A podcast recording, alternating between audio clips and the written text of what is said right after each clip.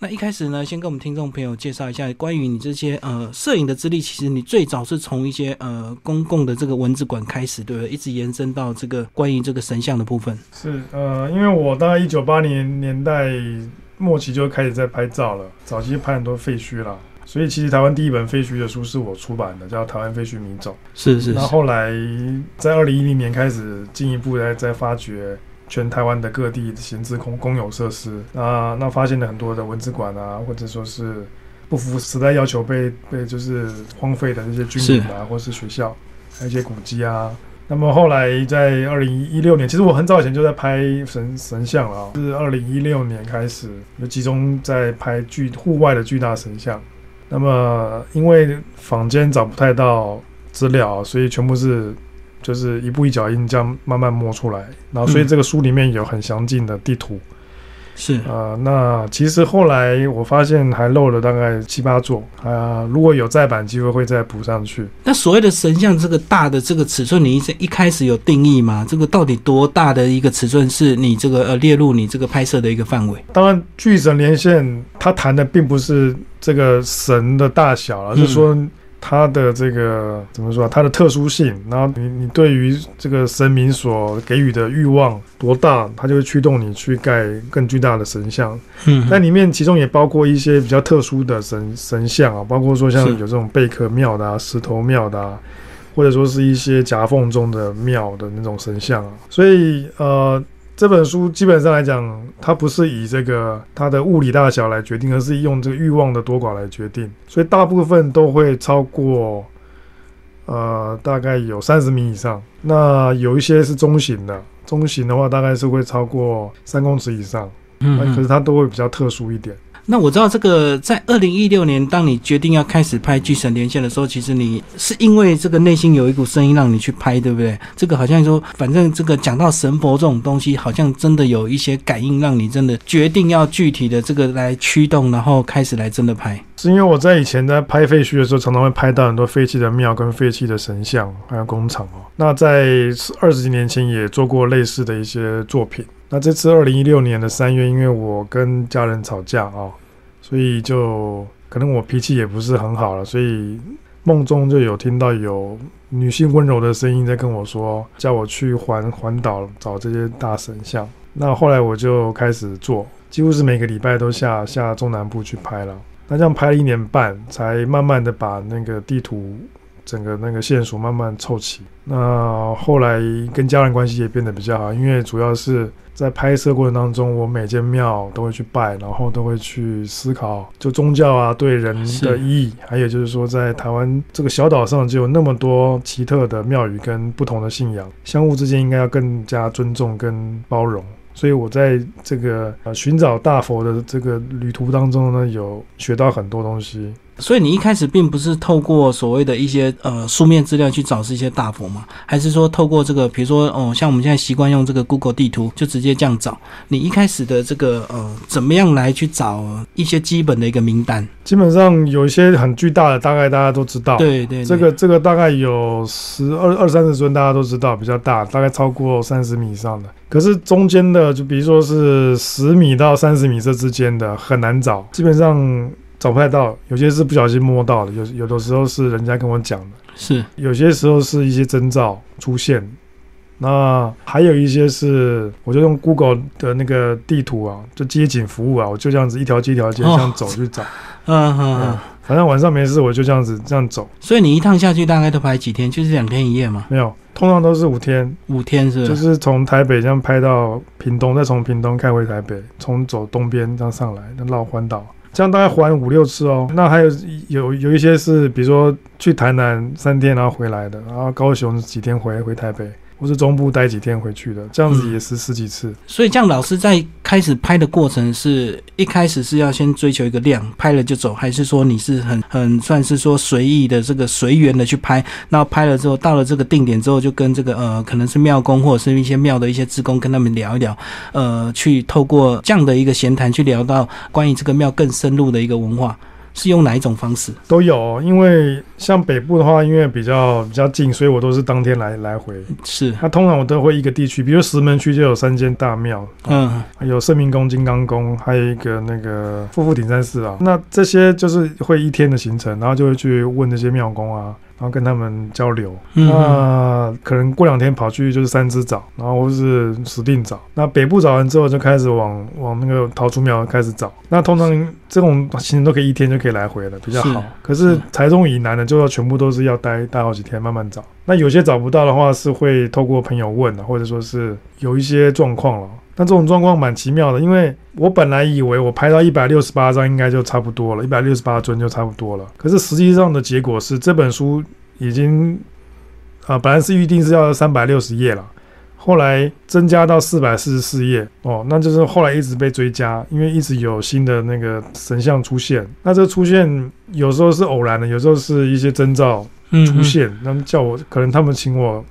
不要漏掉。那这些征兆包括像，比如说我去台南，有时去拍啊一一几间庙。那这间庙呢，很奇怪，我我第一次去拍的时候，它的底片冲出来是白片。我因为我是用一二零的六乘七底片去拍嘛，所以我都自己冲片。那可是居然是白片，我就很奇怪，因为我从来没有冲过这种片。那后来。就正爵士了，后来后来我再下下去一次，回来之后，哎，怎么还是几损几损的，有有有瑕疵，我还是想不透。那所以这两次下去，我发现说是可能旁边还是有漏，所以就是再继续就去找旁边的哦，用街景服务去找。后来就是找到旁边有十十几尊漏掉的。那可是等到我我这个书都出来了，我头头开始就很痛哦。后来我才发现，其实漏拍的是距离正觉寺五公里右边有一个有一个庙，那个庙啊到那个一直漏拍，所以。我可能再版会再把它放进去，所以这样子依照你的这个摄影经验跟技术是不太可能有所谓的过度曝光的那种情形。对，所以就是真的有感应告诉你说你哪边没有拍到我，所以让你故意让你这个技术上出包这样子。有可能，因为哦，那个我我拍我那个都是用底片拍了。那我暗房也三十几年了，呃，我以前老是软硬中嘛，所以那个我暗房其实算是算是蛮拿手的。可是会中出现这种失误也很少见，基本上是不太可能。所以我刚刚说的就是漏掉就是明职工了，台南明职工的三太子。所以后来我又跑去补拍了。那还有很多这种这类的故事，比如说我在中部有曾经有，呃，那时候我已经书要出版了，出版的时候，哎，发现那个评审的作品有，就是我去评宜兰奖有一个作品，就是有一个济公的后脑勺，我一看，哎，这个这这宗我就没有拍到，漏掉的，嗯，所以我就我就把那个图片就是拍下来，我就想回去找一下，就找不到，完全找不到。后来我是透过了我一个朋友，他在彰化，他爸是庙公嘛，所以他们就图片发给他们去找。后来才找到的是灵济公，灵济公是在彰化的一个小小庙，可是有个很大尊的那个济公。那找到那尊灵济公之后，就发现旁边还有漏了十五尊的济公，就那那趟下去，我全部都在拍济公，就就蛮奇特的。可是我们来看这个老师这个摄影作品集，这个一般我们如果看到神像，我们一定会这个很兴奋，然后一定要拍到这个全身，然后要拍到这个正面。结果老师抓的很多角度，其实都是呃超过我们这个常人的想象，甚至是拍背影，甚至是拍后脑勺，甚至透过这个呃车子的这个呃后照镜，或者是透过车子的玻璃的反光，还有倒过来这个透过水去拍的。老师怎么样去决定这个现场你要用什么角度来拍？通常我们去到现场就会先绕几圈。然后进去正殿先参拜，参拜完之后就会找一些角度。那我希望就是那个每因为每个庙特色不一样，还有它的那个现场环境不一样。是啊，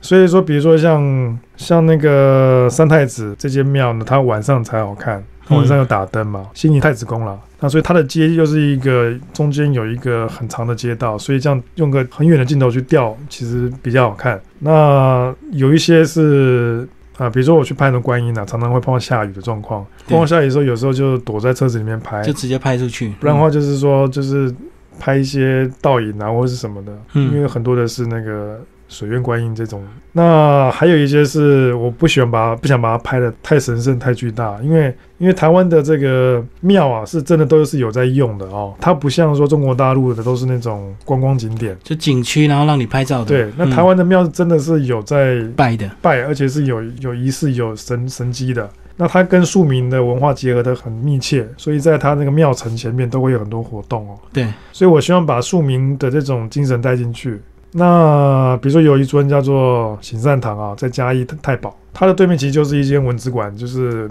玉都玉祥楼了啊。那它旁边还有一个阿公店嘛，那我拍的时候就特别挑，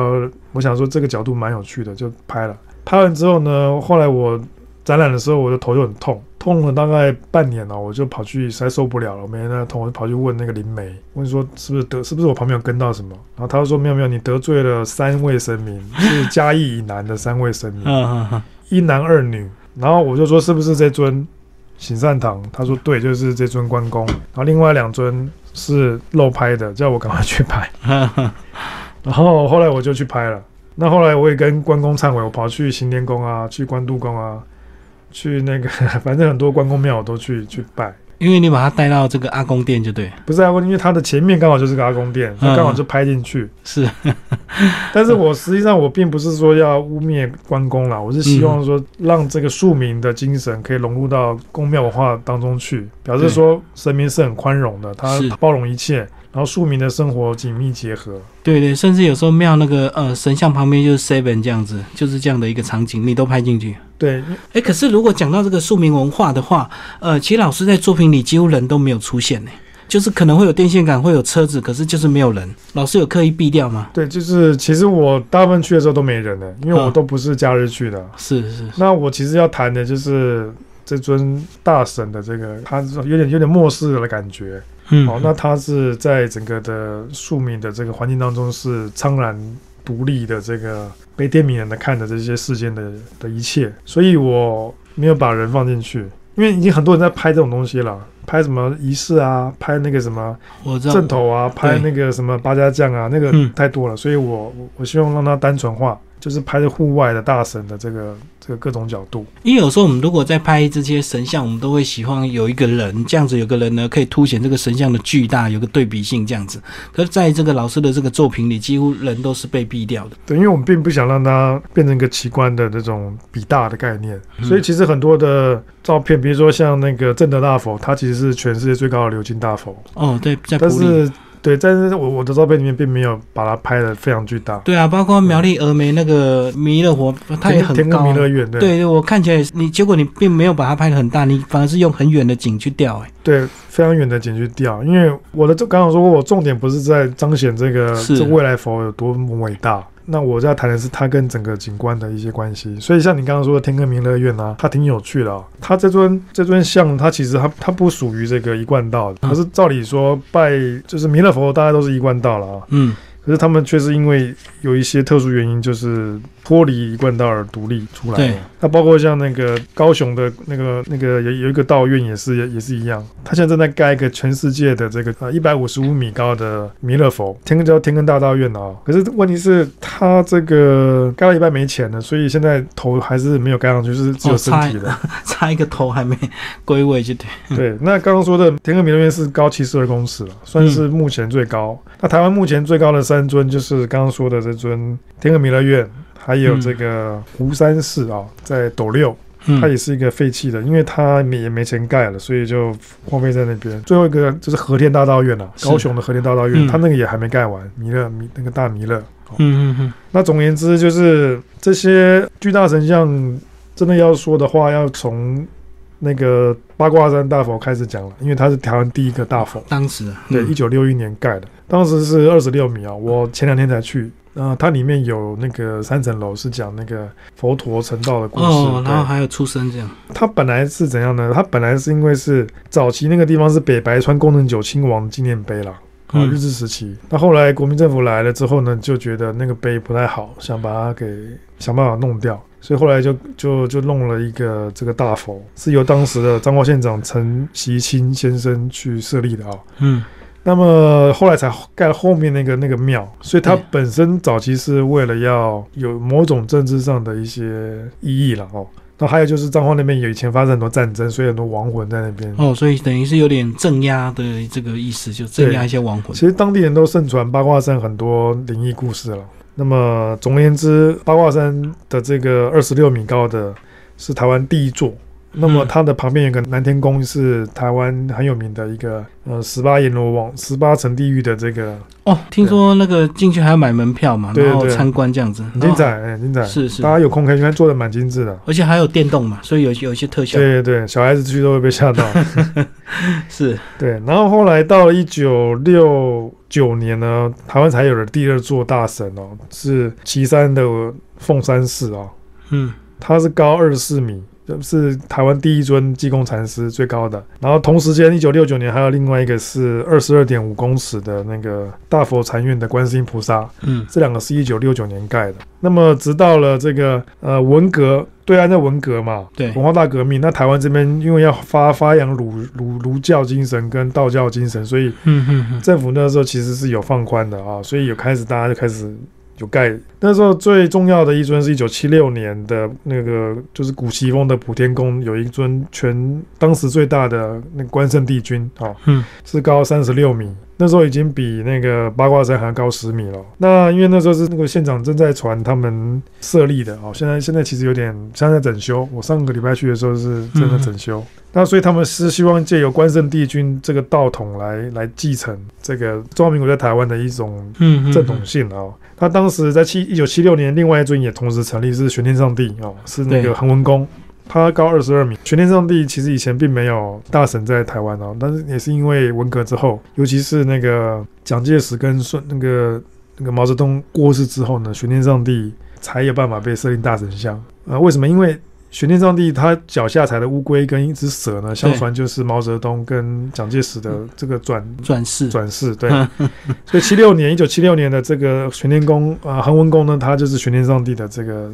最大尊的在台湾。那到了八零年代，台湾经济起起飞嘛，那么就一大堆开始盖了。比如说，呃，一九八零年代有那个那个五龙山的龙湖寺，有台湾最大的红面的这个观音，高二十米。嗯，然后还有孔明也开始也有庙了，孔明只有九米了，不过因为它是全台湾最大的，是在那个呃启示玄机院，就在日月潭旁边。嗯哼，在一九八一年的时候啊，那八一年还有圣明宫也盖了，是盖玉皇大帝，是十一米。然后再来就是啊，嘉义市正天宫是桃园山结义，因为在那个时候流行的就是说法是关圣帝君呢变成了就是玉皇大帝。那当然同时间还有另外几个派系也慢慢的呃成熟了，包括说惠灵山派，惠灵山就是早期说的三峡二皇哈。什么叫三峡二皇呢？就是。呃，以前在那个呃，在日治时期就是有三位所谓的仙姑啦。那这三位仙姑呢，其中的一个叫做那个方美霞，她的传承弟子叫做黄阿宽。那黄阿宽他就成立了无极天元宫在淡水，嗯，赏樱的地方，对，那个地方非常的好。嗯，那么这个无极的系统呢，后来他又另外在石定盖了一个无极天明宫，哦，他在那边隐修。那么这三峡二黄峡就是那个。那个晚霞，那个霞，哦彩霞。对，那那个黄阿宽这个老师呢，后来就是隐居在石定的无极天明宫。那么另外一位是黄子威，他跑到宜兰如元寺那边去当住持。那当然他已经过世了，不过他们也传传承下去。那当时的惠灵山系统就是说，他们要去风水宝地，然后会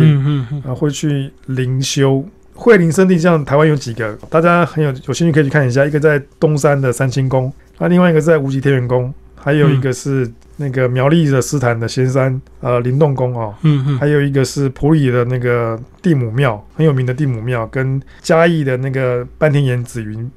紫云寺。那这个半天岩紫云寺有一个很很高的那个铜铜柱的那个观音圣像啊。那相传那边这很都很灵，所以通常会灵山的人会去那边转三圈转几圈，然后在那边。打坐修行，然后去灵动，有的会去做这些庙朝拜，然后去做做一些这种，就是呃所谓的那个降卵啊，卵就是卵架的卵，卵降，嗯，然后降卵，然后到身上之后呢，他们会有一些天语啊，那这种系统所谓的伏卵呐，降机了啊，或是所谓的这个，就是这种帮人家那个问世的系统呢，其实啊，早台湾早期很早以前就发展了。然后它跟这个巫术啊，跟这个台湾的一些原始的这个呃宗教都有关。不过后来比较系统化的，还是要到一九四九年之后有一个事件哦，挺有趣，跟大家说明一下哦。一九五零年代，因为呃国民政府来台嘛，对，那么有在有一个军人叫做苏烈东的啊，烈就是烈士的烈，东方的东。苏烈东他就被派到吉安乡去了，花莲。那他住在一个张姓员外员外家里面。那他有一天，因为那个张员外的亲戚死掉了，所以他们想要去观落阴，所以他就请那个苏烈东一起来看。嗯嗯，那可是他们就是找一个道士来弄嘛，结果那个道士修修为不好，所以弄到一半都弄不起来。忽然间，苏烈东就被上身了，嗯被路过的瑶池金母上身。嗯，上任之后呢，他就开始讲了很多奇怪的话，嗯哎，因为他也不懂闽南语啊，可是他都讲的很很溜，然后讲了很多奇怪的事情，所以那个当地他们几个都吓到了。后来苏烈东因为有这个体质嘛，他就开始帮人家办事，嗯哼，可是很倒霉，是刚刚那个时候是在远近的时候，就是白色恐怖正好有七个司令部在做远近的动作，所以花东的司令部就把他抓起来，说他妖言惑众，怪力乱神，对，不所以他就被抓去关了啊。那他的几个信徒有五十一个信徒呢，就在一九六零年成立了慈惠堂。慈惠堂系统就是拜瑶池金母的，嗯所以是是黄穿黄黄衣服的啊。那么后来那个苏烈东被放出来之后呢，他另外成立了圣安宫，就在旁边而已。他们是嗯青衣穿青色衣服的，是拜那个王母娘娘啊。所以后来有人说瑶池金母跟那个西王母娘娘是不同人，其实是同一尊呐、啊。嗯说他们的发源地其实都是在那个在台湾的发源地都是在那个花莲的吉安。那所以你们去看有很多的那个瑶池金母啊，在台中就有就有一个呃慈德慈惠堂啊，是是那个济公，还有一个是那个呃有一个是专门拜瑶池金母的，很有趣。反正就是很巨大的一个瑶池金母像，叫重生堂，它高大概有十一米，不过因为它在屋顶上面看起来就露一个头出来，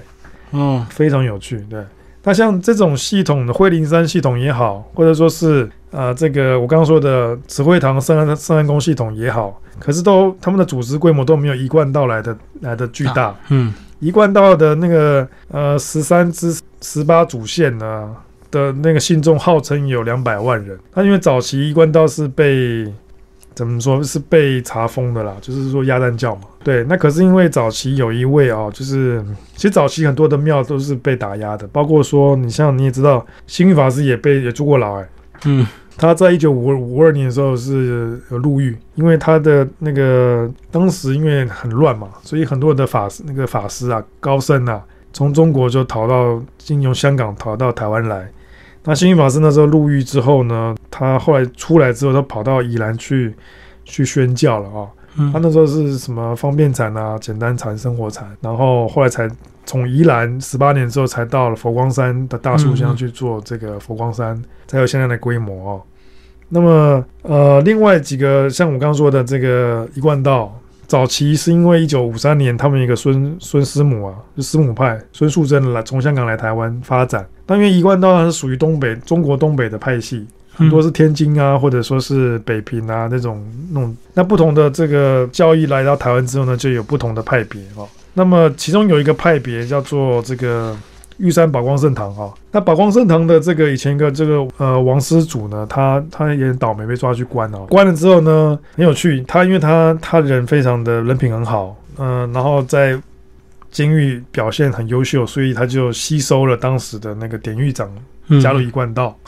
哎，那后来他就慢慢的吸收了当时的萧天赞哦，也入了一贯道，然后反正他们不断的在吸收，他们主要拜的是这所谓的这个明上帝无心清虚至尊至圣三界十方万灵真宰啊、哦，他是自创的一个一个真宰。是另另外一种神明了、他已经不是所谓的道教系统的神明了，主要拜的是弥勒佛，就是未来佛，还有无生老母。所以你们只要去到一贯道道场，都会看到巨大的弥勒佛，弥勒佛为主，因为他是未来佛嘛。哦，那么我刚刚说的，像这个玉山宝光圣堂的这个王师尊呢，就吸收很多的人。那因为他们他们是属于上海来的啊。那么后来在一九八三年立立委选举，他们支持的七个候选人全部都上了。那么到是。一九八六年支持的十三位也全部都上。了。嗯嗯。所以当时的王金平跟几个政坛重量人士就想说，必须要结合一贯道的实力，，对，是实力才能够有有有这个选票嘛，所以后来就解禁了，嗯。一九八七年就解禁了，嗯。所以才开始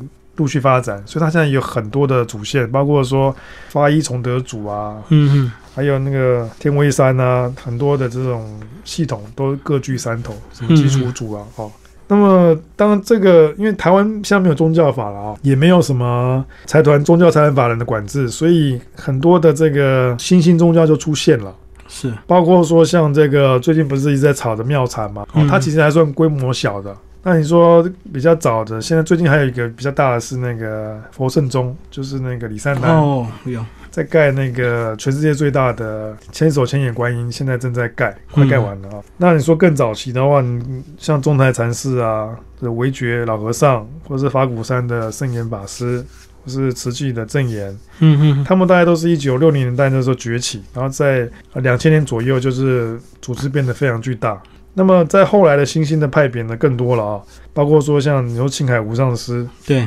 哦，然后说千佛山、万佛寺、正德寺、灵鹫山，尤其是这个藏传的，全部都进来。嗯嗯，所以包括说你说在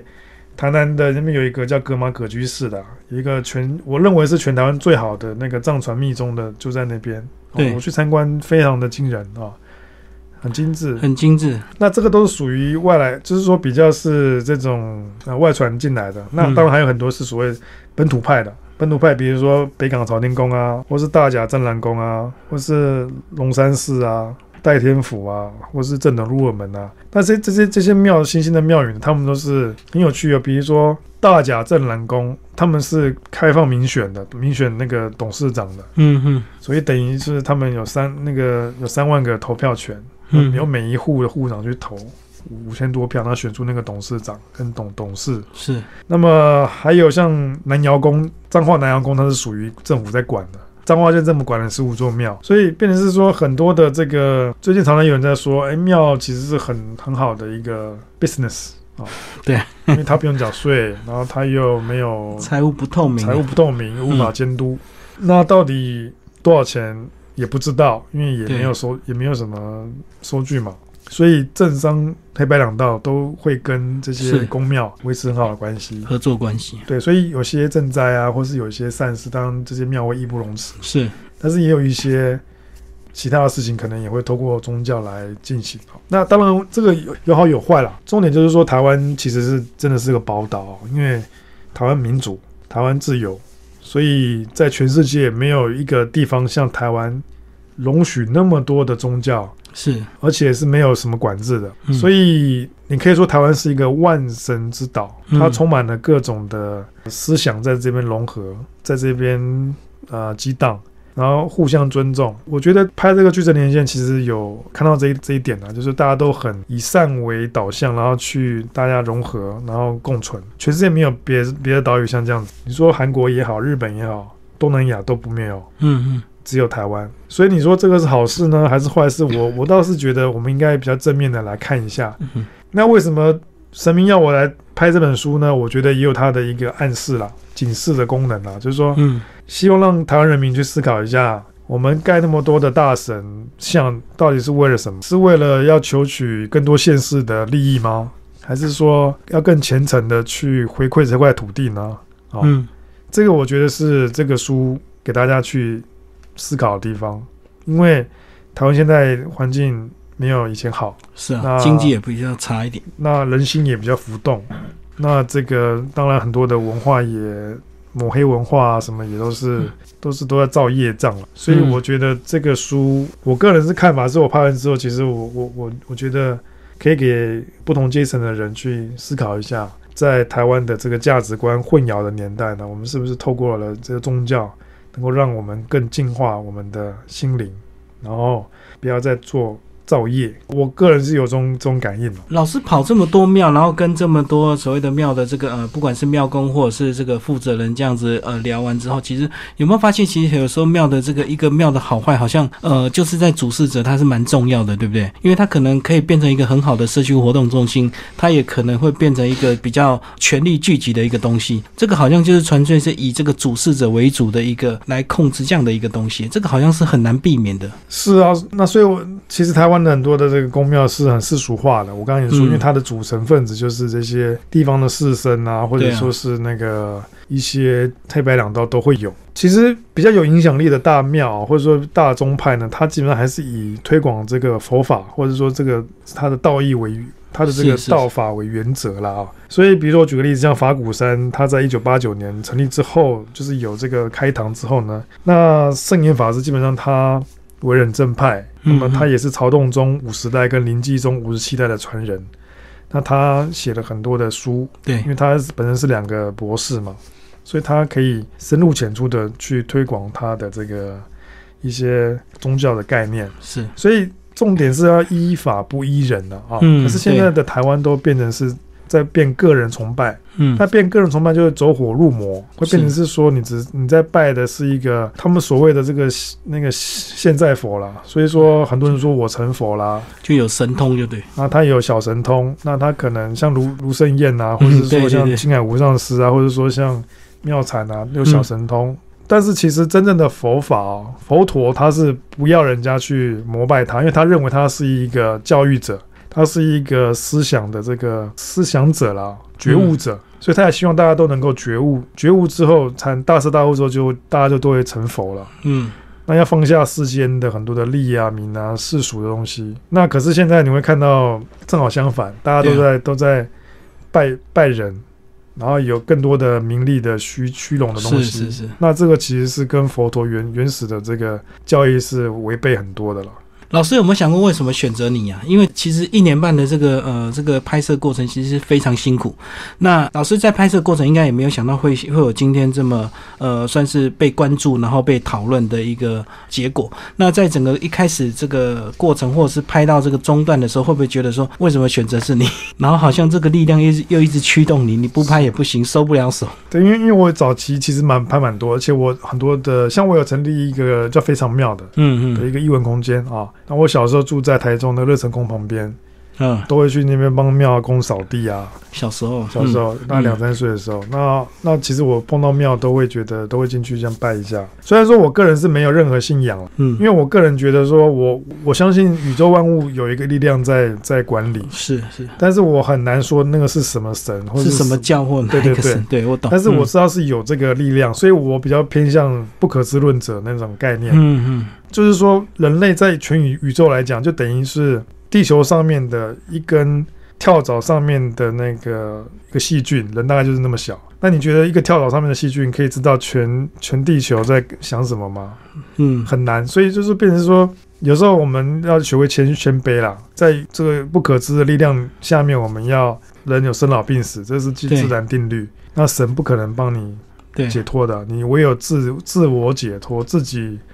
顿悟了，你才有办法跳脱这一切了，否则一切都是虚幻的。可是老师，你这样讲跟所谓的商业艺术家呃又有一些路线的不一样诶，因为如果是走商业性的一个艺术家，他需要凸显他个人的一个不管是厉害或者是技法，然后才会有人来去收藏他的一个东西啊。老师好像要跳脱更高的一个层次诶。应该这样说，艺术它当然在追求的是一个美丽的东西，一般嗯世俗来讲就是比较美啦。但是对我而言，艺术是让我有一个方式去可以去洞察这个世界，然后去穿透这个世界的这个幻象。所以，像我最近在画的一些画呢，也都是比较偏所谓的在探讨什么叫做什么叫做中国画，什么叫做水墨画。所以我在我是用相反的方式在操作是，哦。那当然，我里面用到很多的金，是因为我小时候的环境就是在庙里面长大的。嗯，所以金对我来讲就是一个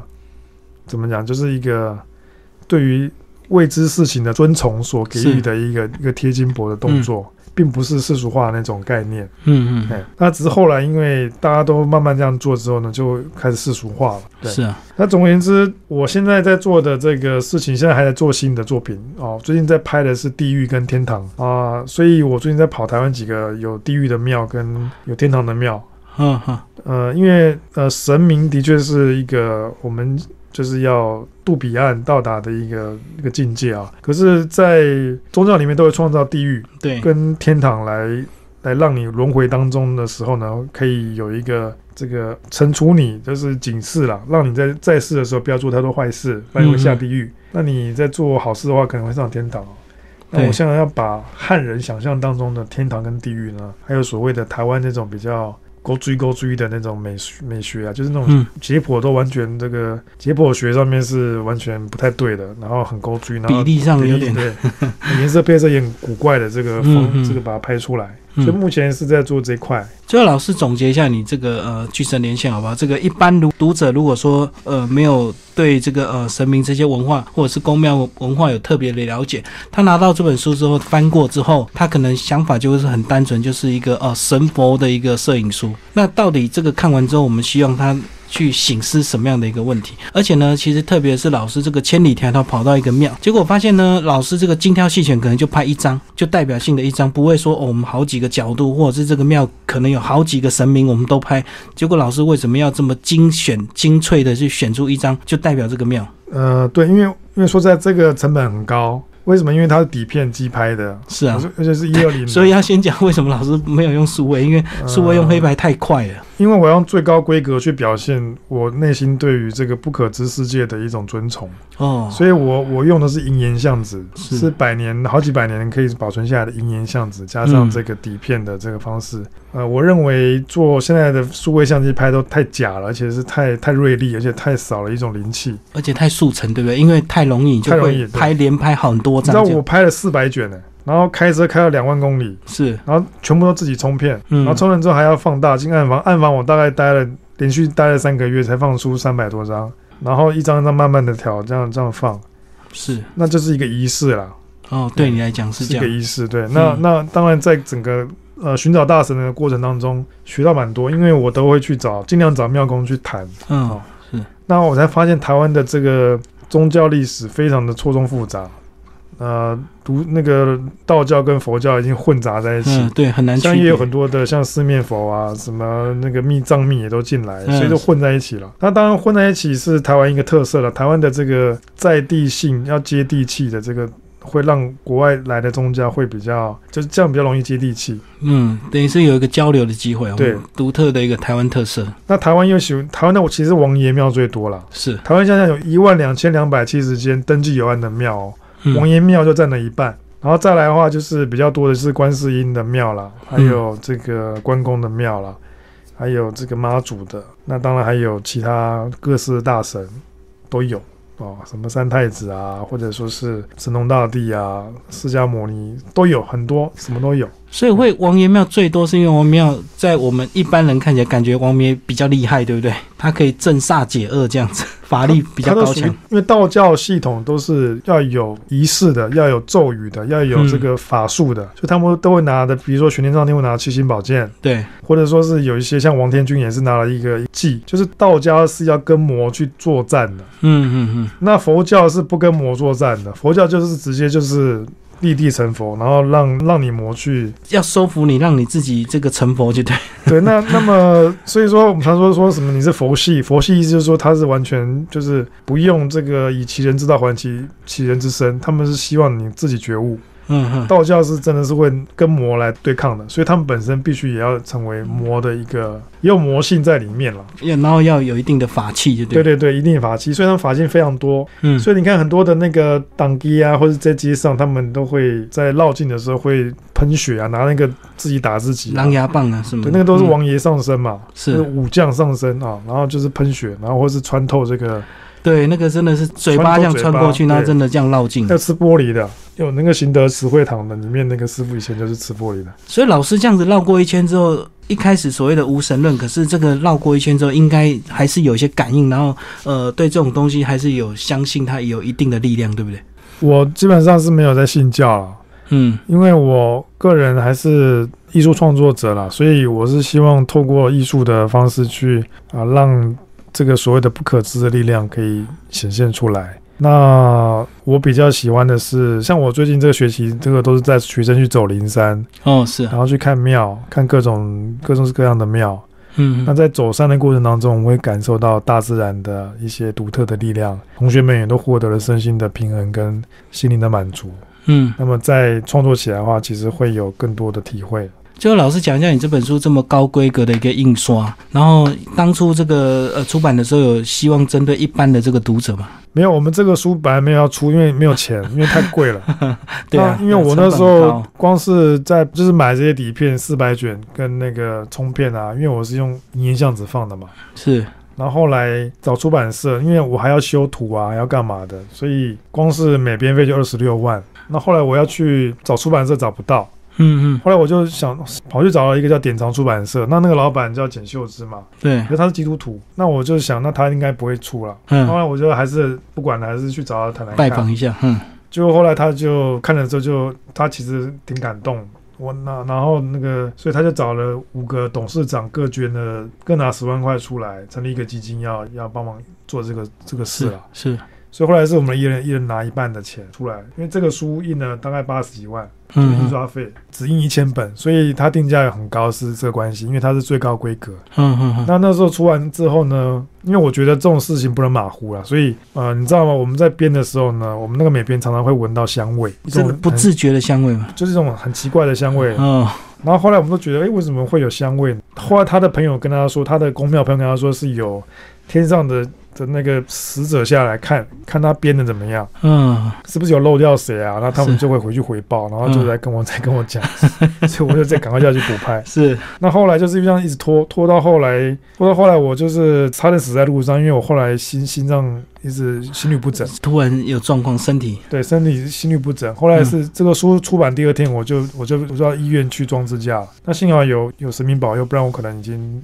已经升天了。那那个重点就是说，我本来也没有展览，很奇怪哦，因为书出来之后呢，大概十一月。然后我们画廊就说：“哎、不好意思，我们那个十二月有一个档期的那个艺术家，他忽然不展了。哦，突然空，他突然很空档，说：“哎、说姚老师，你你那个照片已经裱好，可不可以直接上？”我说：“好好好，可是要三百张，我还有一百一百多张要裱。那因为裱框很贵啊，嗯裱框，一张要三千三嘛。我那时候展了三百张嘛，所以裱框钱就一百万。是，然后我就好好不管这表了，表了之后就十二月就展了，展了之后我就我就想让我还了一个心愿，啊，嗯就是说我让这些 让大家了解说有这些很奇特的文化跟这个民民宿民的这个信仰。那所以各位有有机会可以去翻一下这个书啦，里面嗯有那个地图。哦，对对，各位可以指引很清楚，各位你们如果各县市的同那个朋友们没事干，可以去走走一圈，根据我嗯上面地图去看一看，你会发现台湾这个宝岛还真的是非常多这个珍贵遗产在在这个岛上。的。而且我相信现场一定还可以看到更多不一样的这个景色，不对。绝对不是只有照片这一张。对，如果说是嗯你们是挑，特别是他那个某个主神的诞辰的话，会更热闹。更热闹，对。嗯嗯，那后来因为我也那个展完就展完了嘛，是那后来也也没有想要干嘛，后来就哎居然得奖，我也蛮意外的。哦，台新艺术奖，嗯，因为我我在出这个书并没有想要得任何奖，因为我只是想要还愿，而且我是想告诉你要做，我想嗯更了解呃台湾这块这个祖国的这个这个更深层的这个这个思想脉络的这个嗯宗教信仰的脉络。那下一步有打算把你这些访谈经验这个记录，把它用文字写下来吗？对，所以我这学期就带学生又继续在做。哦我们我们在这个书里面大概考察了一百间的这个庙，这个大神大概都超过二十米以上的。是是是那，我们想说把它的脉络、它的来龙去脉介绍的更清楚，希望日后有机会可以出啦。嗯嗯，因为这个经费还是不知道在哪里了。是是是，我现在还在想说，可能神明以后可能会自由安排。自由安排。对对，我因为只要你这个功夫下得深，自然有人看见，就会有善心人士这个会出面。而且我相信你透过这样的一个计划，对这些学生的意义非常重大，因为搞不好他们自己又另外感应属于他们的一个东西，对他们未来创作很重要因为。现在小朋友他们都比较不信这个了。嗯，那我我已经带他们走一年了，他们其实也学到蛮多的。是是是，点滴在心头。是是是嗯，，好，今天非常感谢我们姚瑞忠老师介绍他的《巨神连线》典藏文化所出版，谢谢。